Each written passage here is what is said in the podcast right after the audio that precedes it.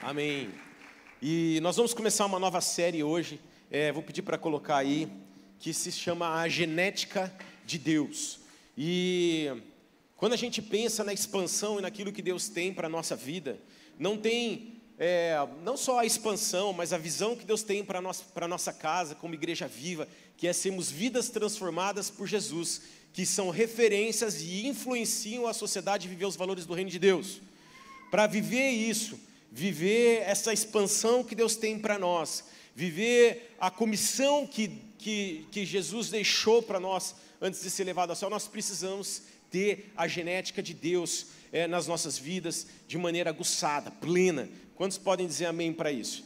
E, e esse assunto é tão importante porque a gente vai ver o quanto as influências do mundo elas tentam é, desvirtuar ou distorcer essa identidade que nós temos de Deus nas nossas vidas. Mas eu queria começar é, esse assunto falando um pouquinho sobre a genética dos seres humanos, né? Eu peguei uma definição aqui, porque eu não, eu sou pastor e administrador, não sou biólogo, né? No terceiro domingo do mês a pastora Luísa vai ministrar a palavra aqui e ela vai poder falar um pouquinho mais sobre isso. Mas eu coloquei uma definição aqui, que a genética do ser humano é a herança biológica que cada indivíduo carrega.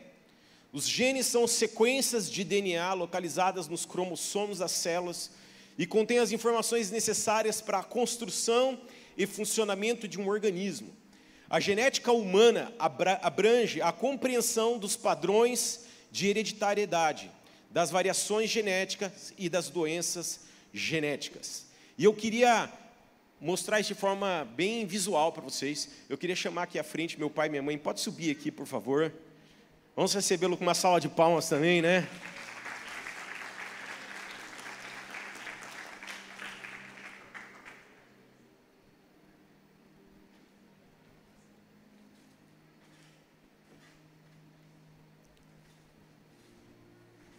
E cada um deles tem uma série de genes neles, né, como a gente acabou de ler. Ele vem aqui perto. Eles carregam uma genética e a junção da genética deles me formou. Olha que coisa linda, gente.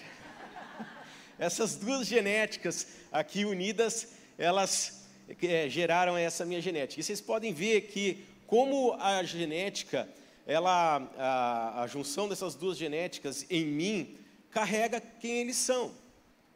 Olha só, vocês podem olhar para mim, vocês vão ver uma série de, de similaridades físicas. Por exemplo, a cor dos olhos, a, a quantidade de cabelo que nós carregamos, né? O, o, o, tipo físico, é, a altura, é, são características que nós características que eu carrego genéticas que vêm deles. E não só as características físicas, até as características de heranças, de, das influências que eles receberam ali também no passado, e também as doenças que porventura eles têm e que elas são transferidas hereditariamente, elas também elas podem ser transferidas para mim. Quantos estão entendendo isso? Conseguem visualizar isso aqui na vida deles e, e na minha vida? Né? Então, é, quando a gente fala. So... Obrigado, vamos dar uma salva de palmas para eles. Obrigado.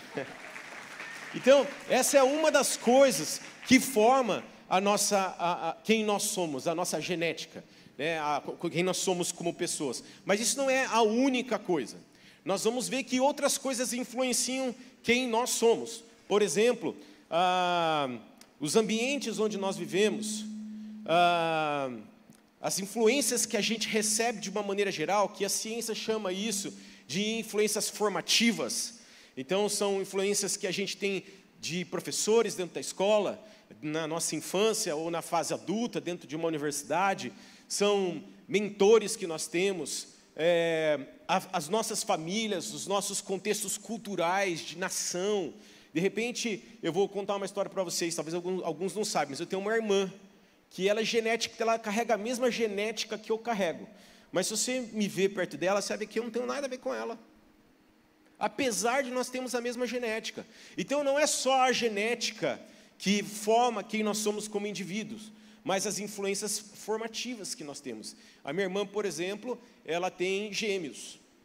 Ela tem duas, eu tenho duas sobrinhas gêmeas. Só o fato dela ter gêmeos e eu ter uma, uma filha única já muda completamente quem nós somos.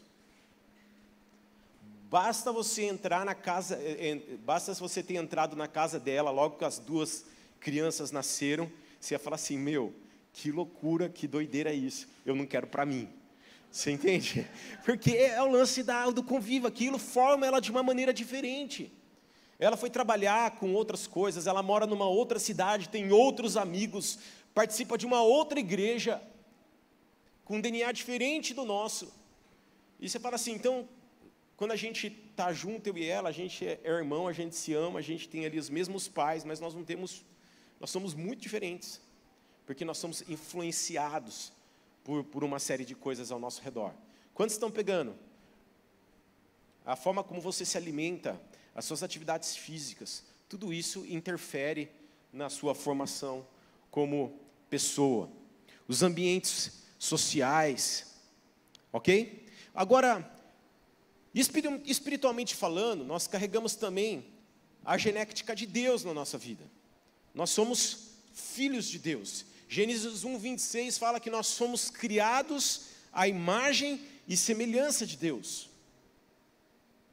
E isso nos formou. Então nós temos essa identidade de Deus nas nossas vidas e ninguém pode mudar isso, porque eu e você somos criação de Deus. Agora, se nós temos a genética de Deus, muitas vezes, por que nós nos movemos de uma forma errada? Nós movemos, por exemplo, com a raiva, por que muitas vezes nós nos movemos com ira? Por que nós nos movemos, por exemplo, através do orgulho?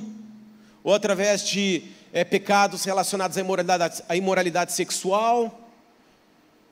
Se Deus ele é santo, se Deus ele é puro, se Deus ele é humilde.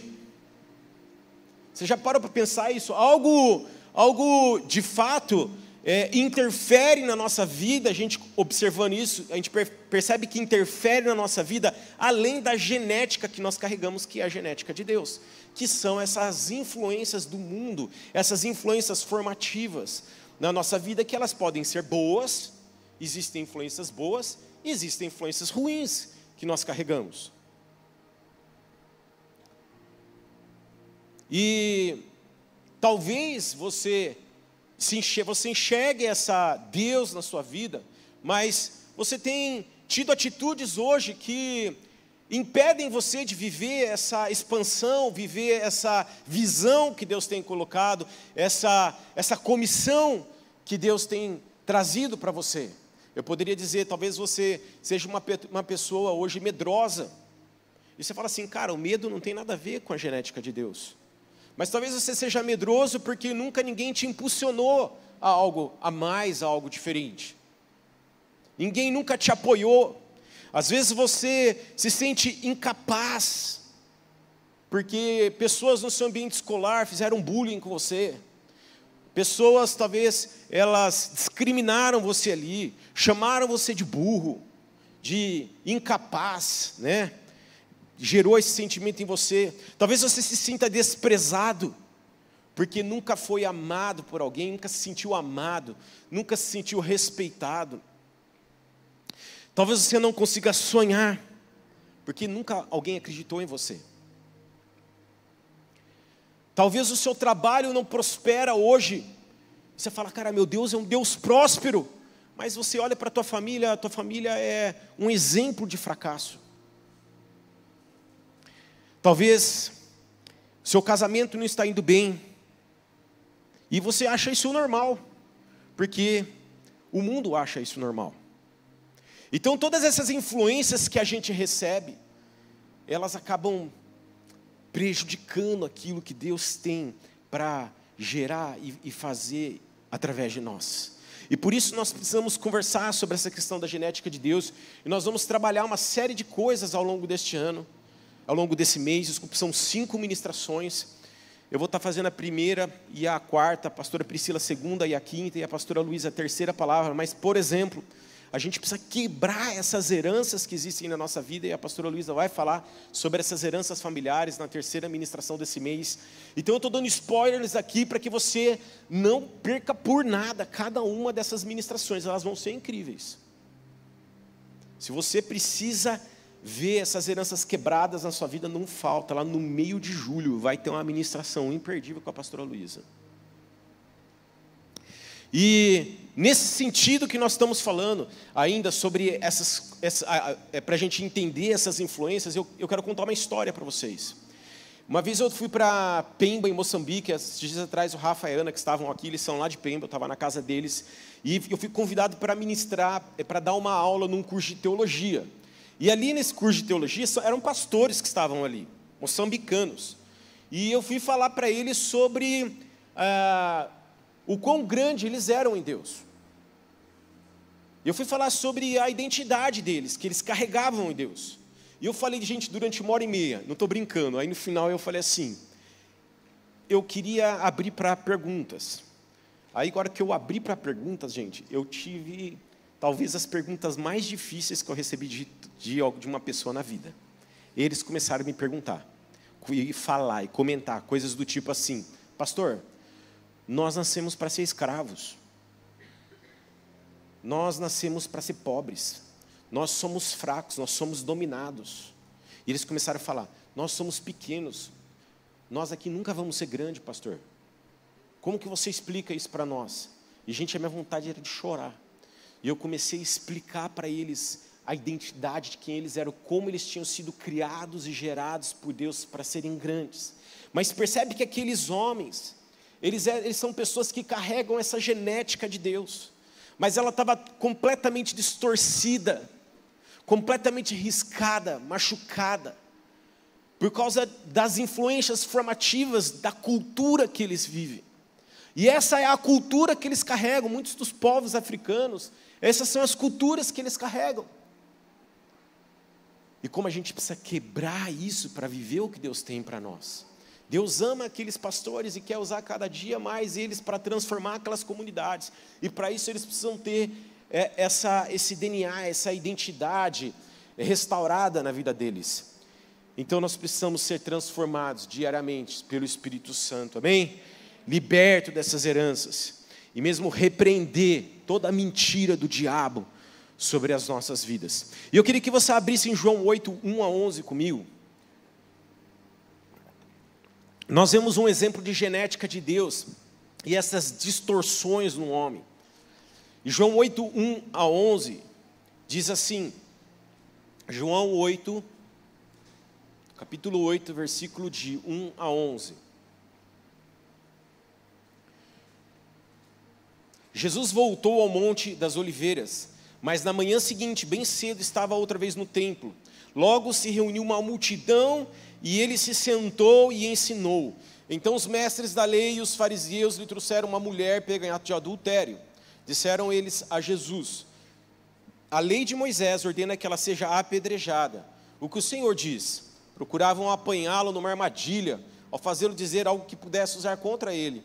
Jesus, porém, apenas se inclinou e começou a escrever com o dedo na terra. Eles continuaram a exigir uma resposta, de modo que ele se levantou e disse: Aquele de vocês que nunca pecou, atire a primeira pedra. Então inclinou-se novamente e voltou a descrever a escrever na terra. Quando viram isso, foram saindo um de cada vez, com, começando pelos os mais velhos, até que só, restava, só restaram Jesus e a mulher no meio da multidão. Então Jesus se levantou de novo e disse à mulher: Onde estão os seus acusadores? Nenhum deles a condenou. Nenhum deles a condenou? Não, Senhor, respondeu ela. E Jesus disse: Eu também não a condeno. E não peques mais. Você imagina aquela situação e uma mulher é pega numa situação de adultério, é colocada diante de Jesus, e aqueles fariseus eles estão ali querendo prender aquela mulher, eles estão querendo acusar aquela mulher, julgar aquela mulher, eles estão querendo matar aquela mulher. E essa é a atitude de pessoas que elas tiveram ali é, influências formativas erradas nas suas vidas, elas eram influenciadas pela lei daquela época. E eles queriam matar, eles queriam julgar, eles queriam condenar. E Jesus ele age a partir da genética de Deus, da partir da genética do Pai. E ele fala assim: a atitude dele é uma atitude de amor. Ele é uma atitude que libera. Ele é uma atitude que traz vida e não morte. Você percebe a atitude de Deus fluindo através de Jesus para a vida daquela pessoa? Isso não significava que ele estava sendo ali de alguma maneira é, indiferente com o pecado daquela mulher. Tanto que ele fala: ó, levante-se e não peques mais. Mas a atitude dele é uma atitude de restauração, porque a genética do pai é uma genética de restauração. E é isso que precisa mover as nossas vidas. Nós precisamos de fato enxergar a genética de Deus e nos mover através dela. Êxodo 34, 6. O Senhor está ali com Moisés no Monte Sinai. E ele diz assim: já, e ele fala sobre o seu nome, Javé, o Senhor, o Deus de compaixão e misericórdia. Sou lento para mirar e cheio de amor e fidelidade. O nome dele, compaixão e misericórdia. E ele diz: Eu sou lento para irar e cheio de amor e fidelidade. Essa é a genética de Deus. Essa precisa ser a nossa genética. Quando a gente se depara com as pessoas ao nosso lado que elas precisam de um toque de Deus, de um amor de Deus, de uma liberação de Deus. Cada dia mais a gente se depara com as, com as mais diversas situações. As pessoas que estão vivendo situações de crime precisam ser restauradas, curadas, libertas, amadas. Pessoas que estão aí vivendo um relacionamento, casamentos homossexuais e precisam ser libertos, curados e amados, e é nosso papel como igreja amar essas pessoas, mas restaurar este relacionamento na vida delas. Gente, nós precisamos ser esses instrumentos, amém? Como Jesus foi para com essa mulher. Agora, o ser humano, eu queria deixar, trazer alguns, algumas alguns pontos que eu considero muito importantes quando a gente fala sobre a genética de Deus, é que o ser humano, independente se ele crê ou não em Deus, ele carrega a identidade de Deus. Tudo bem? Todo mundo entendeu o que eu falei? Então, os seres humanos, eles são capazes de expressar vontades, tomar decisões, avaliar situações, é, demonstrar emoções, eles podem se mover em criatividade, eles podem se mover em sabedoria, porque eles carregam o DNA, a genética de Deus. E quantos creem que Deus ele é criativo? Quantos que Deus creem que Deus ele é um Deus sábio? Quantos, vocês estão entendendo o que eu estou dizendo? Se, então, se independente se a pessoa é cristã ou não, ela carrega tudo isso. E por isso que, quando a gente vê, por exemplo, um avanço na tecnologia, um avanço na ciência, e a gente vê lá alguém descobrindo uma vacina contra o Covid. Eu quero dizer uma coisa para vocês, e tem gente que usa isso como um pretexto para dizer nós não precisamos de Deus, mas na verdade é o contrário. Ele só conseguiu fazer aquilo porque a criatividade daquilo que ele carrega fluiu através dele para aquela situação. E a gente precisa dizer isso para as pessoas. Quando elas vêm aí com, com discursos nesse sentido, não, porque a tecnologia, porque o mundo, a ciência, eu quero dizer, quem permite a gente vivenciar tudo isso é essa genética de Deus que o ser humano carrega.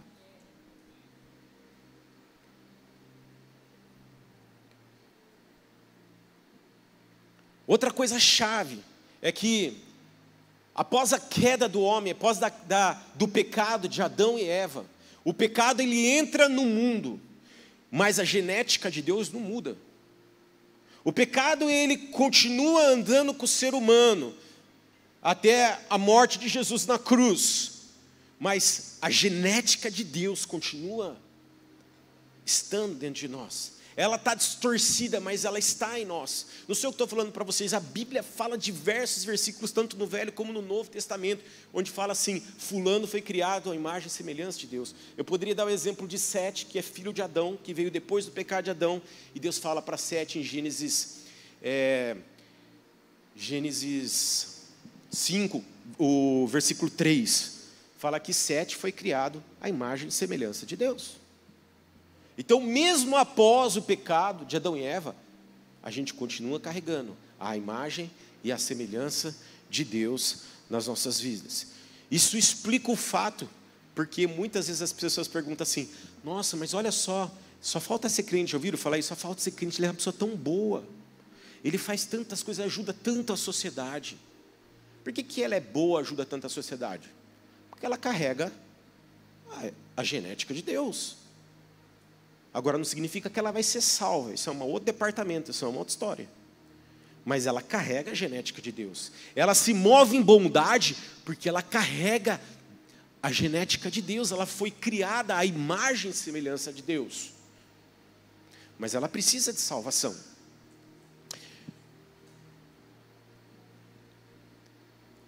Sempre que eu falo sobre isso, gente, eu lembro de uma, de uma imagem, até perguntei para a Pri, Pri, você acha nada a ver eu falar isso, mas eu vou falar. Mas é porque não tem a ver com pessoa, a genética está relacionada ao ser humano, ok? Mas eu vou, eu vou colocar uma imagem que vem na minha cabeça que faz a gente entender bem isso. Todo mundo sabe que carro é um Civic, não sabe? Um Civic, por exemplo? Um carro bem comum no sentido que todo mundo conhece. Um Civic.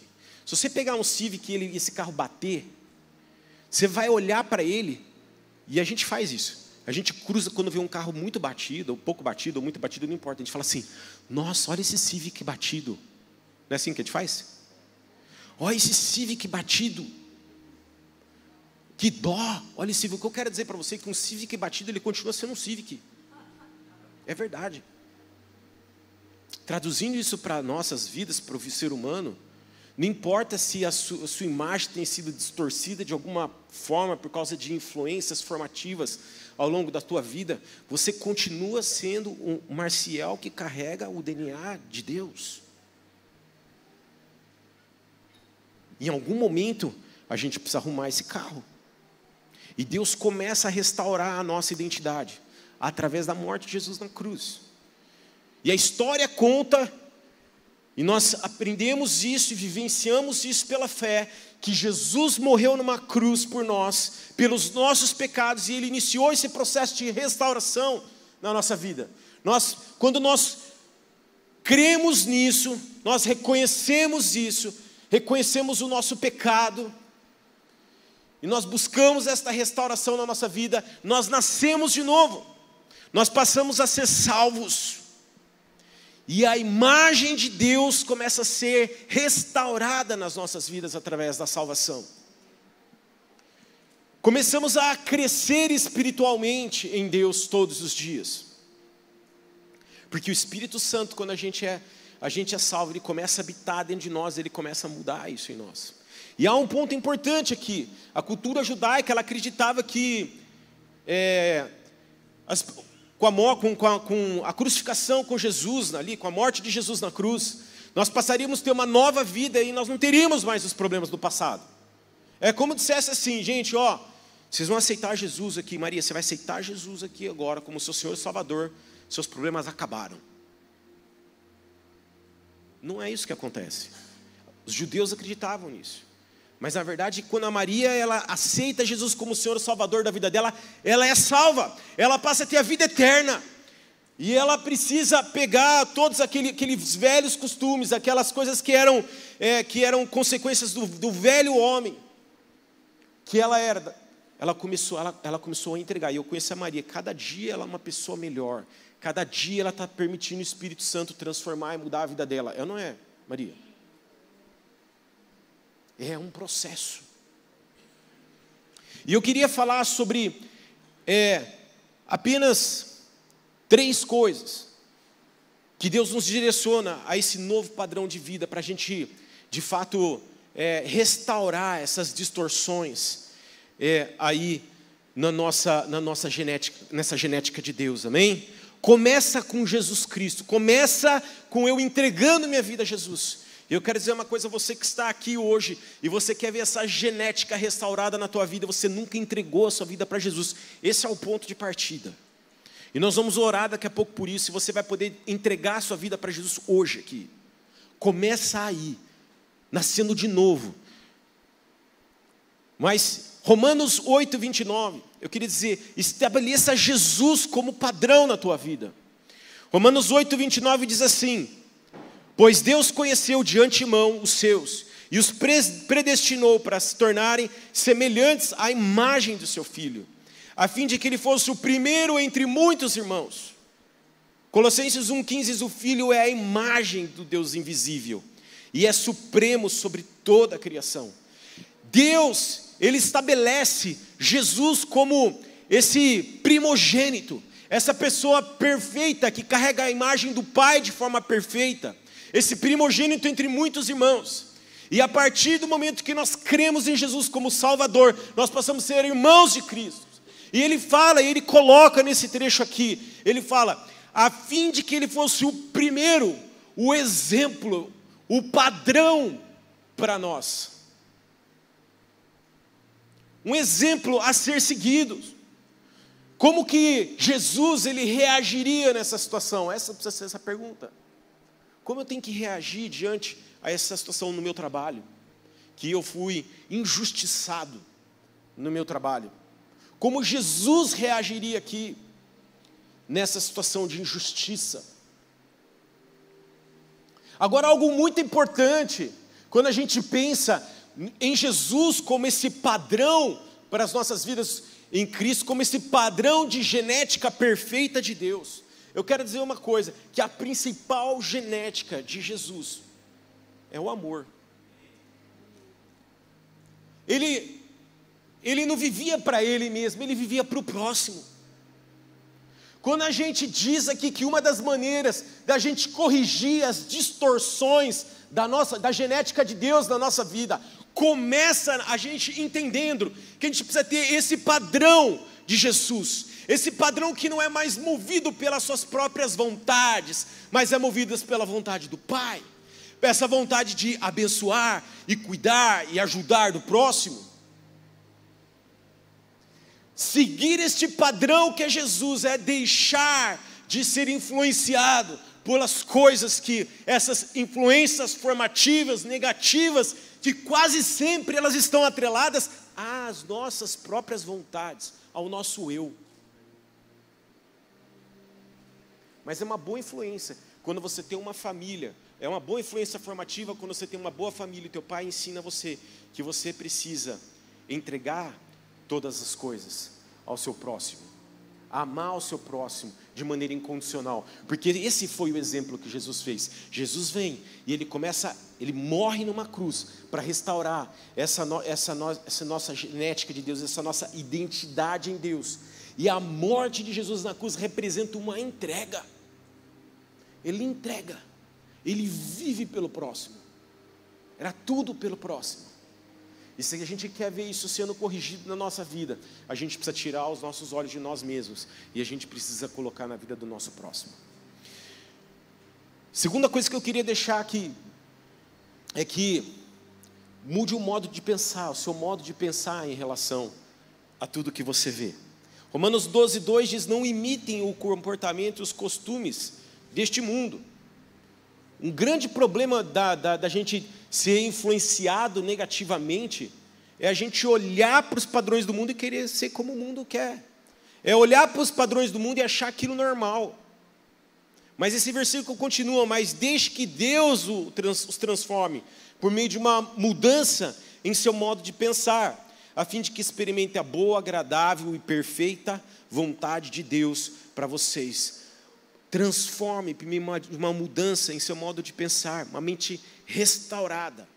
Ela vive conforme os, os, padrões de Deus, os princípios e os valores de Deus. Não vive mais os princípios e os valores do mundo. O que o mundo vê como um valor, não é valor para você. E a gente tem a nossa mente restaurada quando a gente está ali na palavra de Deus, conhecendo os princípios do reino de Deus. Nós estamos recebendo ali aquela palavra está gerando e colocando nos nossos corações. A, a, a, nossa mente é transformada quando a gente está orando e conversando com Deus, e Deus vai revelando quem Ele é.